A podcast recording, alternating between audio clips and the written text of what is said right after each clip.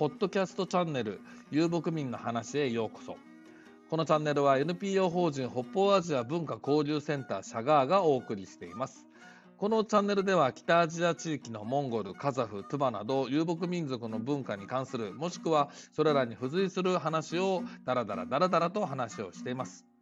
過去に YouTube や Facebook ライブなどで公開した録画などから短く切り出した番組などもありますのでそれらは一つの番組で順番に聞いた方が話は分かりやすいかと思います。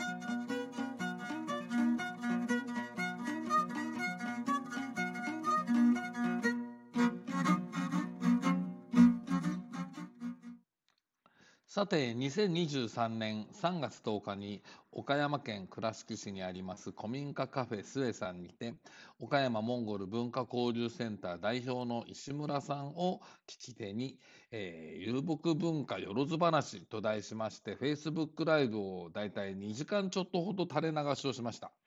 えー、そのライブをだいたい10回に分けましてお届けしようかと思います。さて、えー、今回はその第4回目パート4ということで、えー、文化を残せる国日本というタイトルで、えー、続きを聞いていただこうと思います。前回のところからプツンとつながってしまっておりますので、プツンと始まるわけなんですけども、えその点ご了承いただいた上でお聞きください。まあでもさっきのその江上先生の憲法9条との絡みなんていうのも本当にもうあれですよね。うねうん、背筋が伸びる思いがしますね。うん、そうだと思う。あの、戦火が及ばないところだから、そういう文化を残せる。うん。いや、これ、ちょっとね、ああ、と思ったね。中東のあの辺でどう、とかアフガニスタンとか、パキスタンとか、イラン、イラク？なるほどな。中国に至ったら全然文化残んないからね。ね中国に至ったら気に入らないものみんな燃やしちゃうからね、あそこね。燃やす、埋める。文化大革命でね、それやったわけですし。今も日常的にあるからさ、はい、あの連中はさ、昔。噴書工事。そう、噴書工事なんて、もう伝統だから、そこの。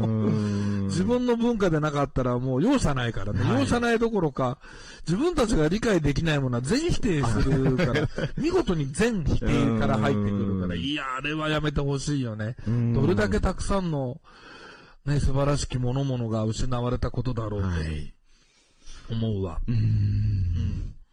日本はすごいなと。そう考えると。そう考えると日本すごいわ。だから岡田秀弘先生が、はい、あの、ヒストリーという概念を持つ民族は非常にその、歴史を大切にするから、ね、いつどこで誰が何をっていうふうな、極めて、あの、なんつうんだっけ、あの、基本的な、はい、えー、情報として、それを抑え、うん、それを積み重ねることが、まあ、えー、ヘロドトスのヒストリアに入る、はい、始まることであって、はい、それを持ってる民族というのは実は非常に少ない。日本は数少ないその一つである。普遍的なわけじゃないんですね。もうそういうのが、ね、まあ、得意な、ね、民族とそうでない民族がやっぱり。そう。うあのー、もうそもそも、はい、潰していいんだっていうふうな考え方をしていく歴史だから、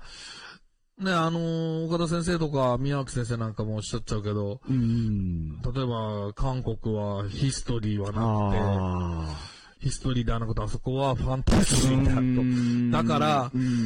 歴史が間違ってるっていうふうな言い方をすると、歴史は間違わないわけ。歴史はだっていつどこで誰が何がどうしたっていうのを、もうその、それはそれだけであって、ね、そこを判断とか価値判断とか価値判断とか評価をするから、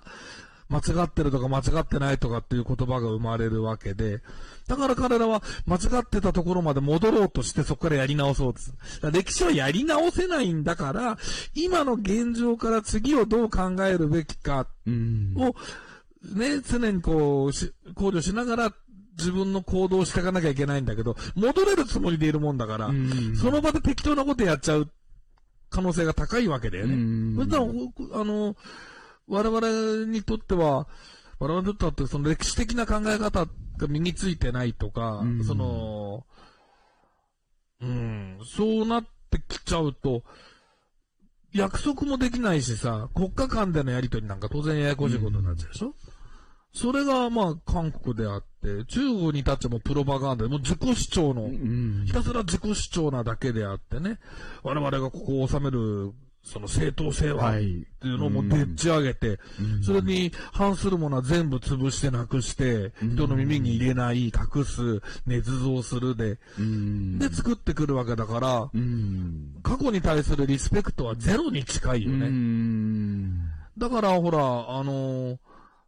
えっ、ー、と、寺院建造物とかを建て替えた時に元の形と全く違うものにしても平気でいられるっていう。うあれすごいなーと。日本なんてすもう、デタラメに合わせるじゃない？もうすごいですよね。もうその再現具合がね、ものすごいですよね。すごいよね。で、あと、遷宮なんていうのにしたってさ、えー、そこまで手間かけないでちょ、ちょろちょろってして、置いときゃいいじゃんよとか思うじゃん。ね。それをさ、元の形のものきれいにしてそこに一旦やって、それは、こっちを直してる間のためのもので、そこにまた日本の伝統技術の杉がもう、はい、うわ、入って、なんという手間のかかることって、すごいですね。すげえだなと思った。僕最近ね、そのコロナで、暇こいてというか、まあ、むしろいや、今だから行こうなと思ってね、はい、人がいない方がいい。はい、人いっぱいいるところで歩いたら、普通に歩くのの数倍疲れるからね。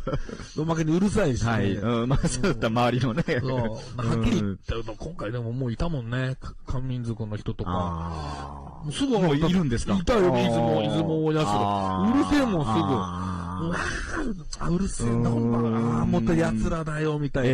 えー、もう戻ってきてるんですね。これ言っちゃうとヘイトみたいになっちゃうけれども。でも、うるせえお前ら。まあ、オーバーツーリズムっていうんですかね。ちょっとやっぱり過剰にちょっとね、うん、受け入れすぎなんじゃないかっていうのも、京都やなんかでもまあ特に、それね、問題になってましたし。あのー、街の雰囲気を壊すような状況にね、はい、しちゃいけないよね。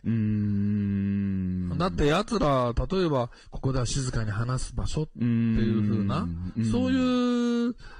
その土地の人たちが大切にしてきたもの知らないし、は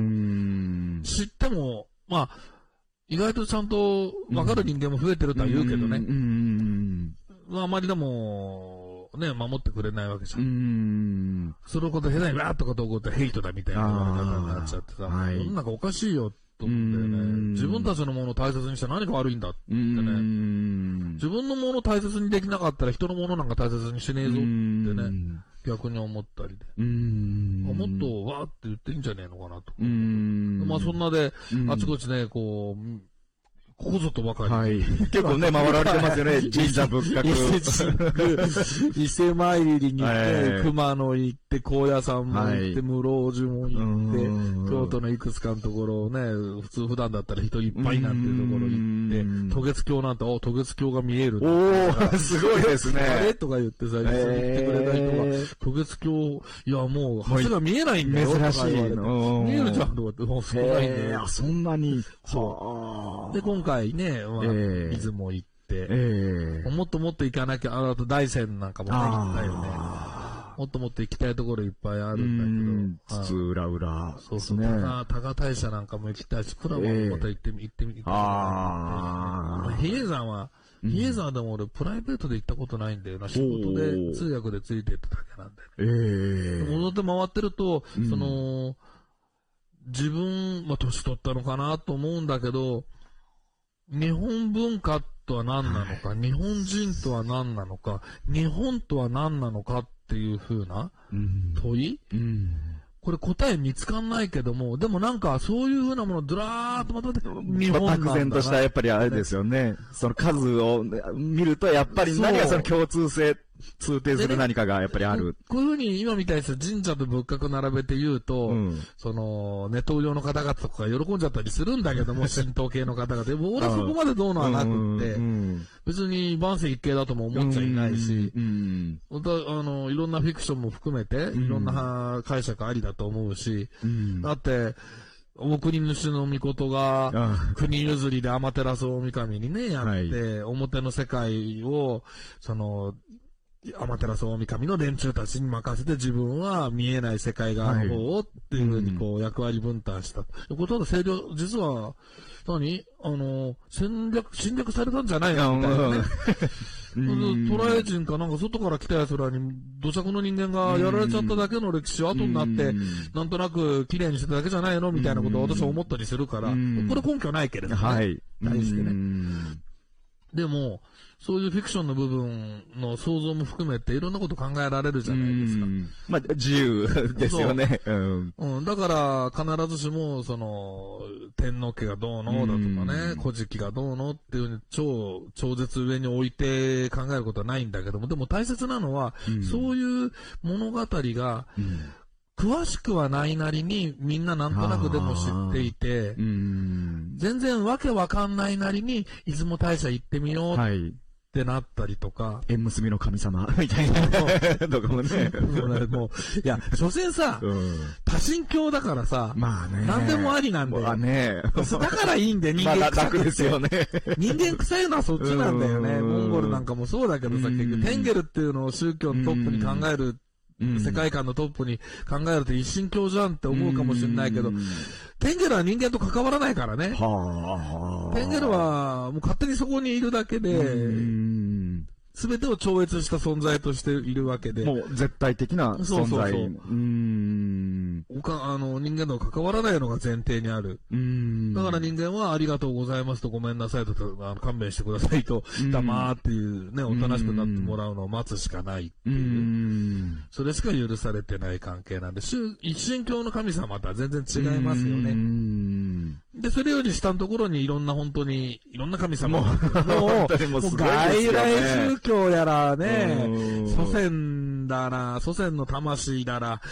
動物やら、魂やら、なんやらかんやら、ぐちゃぐちゃやしね。今読んでると本当面白いね、それね。うん。本当に。まあそうですね、伊勢神、ね、あの、稲葉の白うさぎやなんかにしても、まあ詳しくはないですけれども、まあ漠然としたやっぱり、ありますよね、みんなそのまあ共通認識というか。それは日本、うん、そういったものじゃ今度モンゴルでって思うと、やっぱモンゴル人のチンギス・ハーンに集約されちゃうのかな。う、ね、ん。でもね、そこがチンギス・ハーンに集約されるっていうのは、